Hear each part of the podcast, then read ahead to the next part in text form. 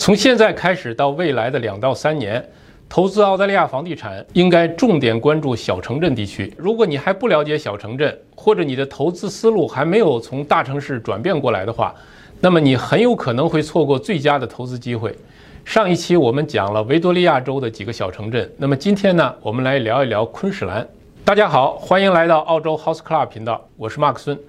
我们主要是以数据分析的形式和大家一起客观理性的认识澳大利亚房地产市场，从而能够做到理性投资、精准投资。我们今天讲昆士兰州，刚好是站在昆士兰州房地产发展的一个重要的时间节点上。我们每一个房地产投资人都应该对昆士兰州有一个新的认识。昆士兰州去年发生了两件大事，一件就是成功的取得了奥运会的主办权。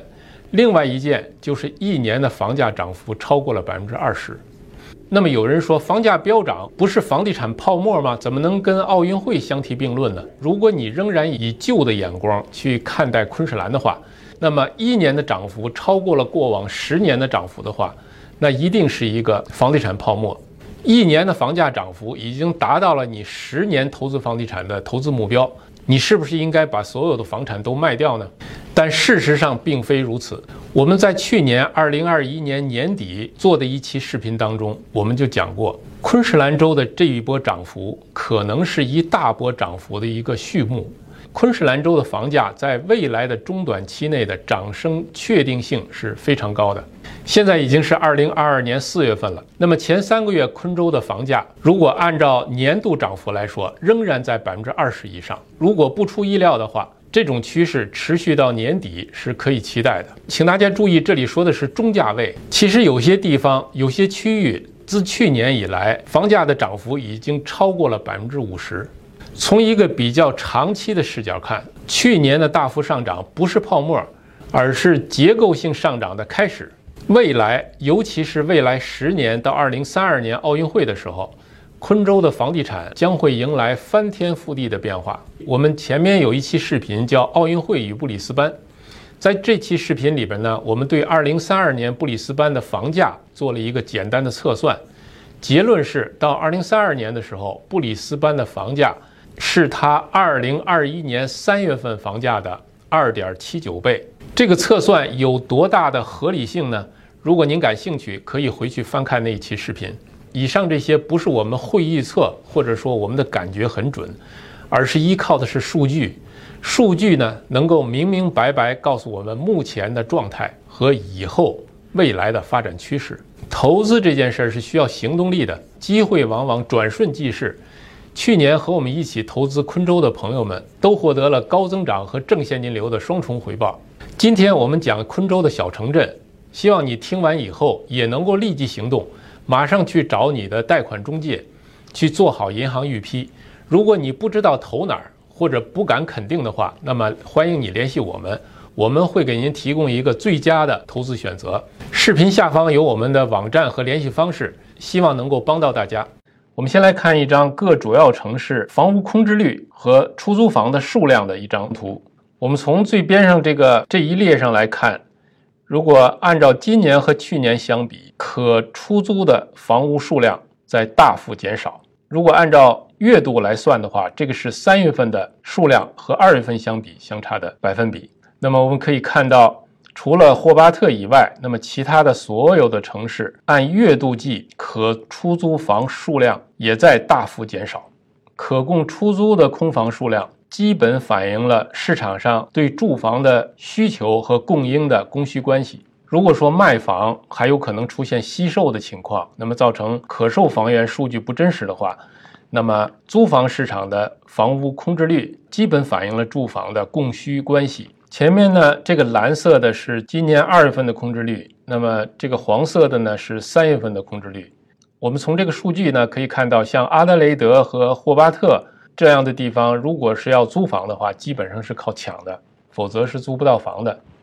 那么空置率最高的在哪儿呢？空置率最高的是悉尼、墨尔本这两个最大的城。这张图也从侧面告诉我们，尤其是悉尼、墨尔本的朋友，如果要买投资房，你的眼光。应该从你居住的地方移出去，应该从悉尼、墨尔本转移到其他的地方。好，我们现在呢就接着上一期视频的那份研究报告来看一下昆州的几个小城镇。第一个我们要看的呢是图翁巴。图翁巴呢，它是一个交通枢纽和农业中心。这些年的发展呢，这个图翁巴它的产业结构已经非常多元化了。它现在已经包括了七个主要产业。通常呢，人们认为小城镇呢，它的产业非常单一。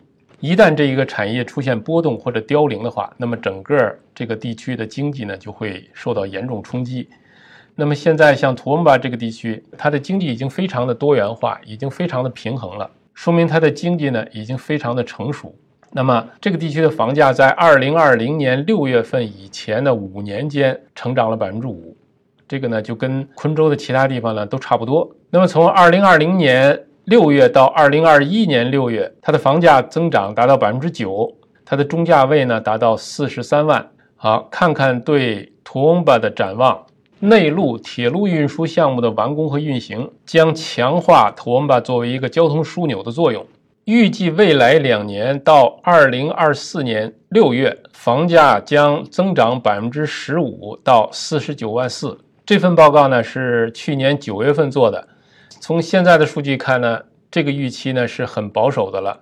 到二零二四年六月，这个涨升幅度应该比它预期的百分之十五，应该还能高出一倍。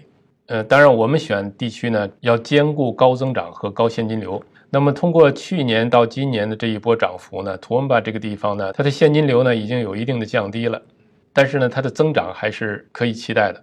好，这个是图文巴。下一个呢，我们来看一下黄金海岸。黄金海岸呢，应该说是一个非常著名的地方，对吧？它是世界级的旅游景点，对吧？相信奥运会的举办呢，会对黄金海岸呢带来更大的发展机会。在这儿我要强调一下，在大家的概念里边，这个黄金海岸呢，一定是以旅游为主的，对吗？但其实不是，黄金海岸的医疗、教育、建筑、零售规模都很大，它的经济相对来说也是非常平衡的。这也是为什么两年的疫情，在游客大幅减少的情况下，黄金海岸的经济并没有受到非常大冲击的原因。那么，黄金海岸的房价在二零二一年六月之前的十二个月涨幅达到百分之二十二，它的中价位是八十一万五，它的 unit 涨升幅度是百分之十四，它的中价位呢达到五十一万五。顺便说一下呢。黄金海岸还有一个特殊的地方，就是我们对区域的选择当中，绝大部分都是选择 house，也就是土地别墅，唯独黄金海岸可以选择 apartment，这是黄金海岸的特殊性之一。来看一下展望，这里呢提到了远程办公、低利率和洲际移民这些因素将继续推动黄金海岸房地产市场的发展。黄金海岸的中价位到二零二四年六月的时候将增长百分之十九，达到九十一万五。那么它的 unit 呢也会增长百分之十八，到达六十万八千。所以呢，对于黄金海岸来说，大家可以看 house，可以看 townhouse，也可以看 apartment。但是黄金海岸呢，它的价格确实已经涨升很多了，它的现金流呢已经不是很好了。这一点呢，大家需要注意一下。下一个我们说的是阳光海岸。这个阳光海岸呢，在布里斯班的北面。知道阳光海岸的人呢，就不是很多。阳光海岸也是奥运会的举办城市之一。它到布里斯班的距离呢，和黄金海岸到布里斯班的距离呢，差不太多。黄金海岸在布里斯班的南面，阳光海岸呢，在布里斯班的北面。那么阳光海岸不如黄金海岸出名，那是不是它的房价就会低很多呢？其实不然，事实上，阳光海岸的房价涨幅受什么驱动呢？受洲际移民的驱动，就是洲际移民来到阳光海岸的人数，比去黄金海岸的人还多，所以阳光海岸的房价涨比布里斯班还要高。它的房价在二零二一年六月份达到八十三万，比黄金海岸还高。看看展望，洲际移民的持续增长和澳洲边境。打开以后，海外移民的增加将促使阳光海岸的房价继续高速增长。预计在二零二一年到二零二二年这一年，它的房价将增长百分之十三。那么到二零二四年六月，他说房价的涨升幅度有可能放缓，达到九十八点六万元。那么这个预期呢，从今天的数据看来也是很保守了。大家可以上网看一下。那么目前呢，呃，阳光海岸的房子稍微好一点的都一百多万了。好，下一个我们要讲的这个地方呢，叫 Townsville。我们先看一下 Townsville 在什么地方吧。好，我们看一下这个地图。我们看，这是昆州的东南面，这是 Brisbane，呃，黄金海岸、阳光海岸一南一北。然后 Townsville 在哪儿呢？Townsville 在这儿。Townsville 距离凯恩斯更近啊，离布里斯班非常远。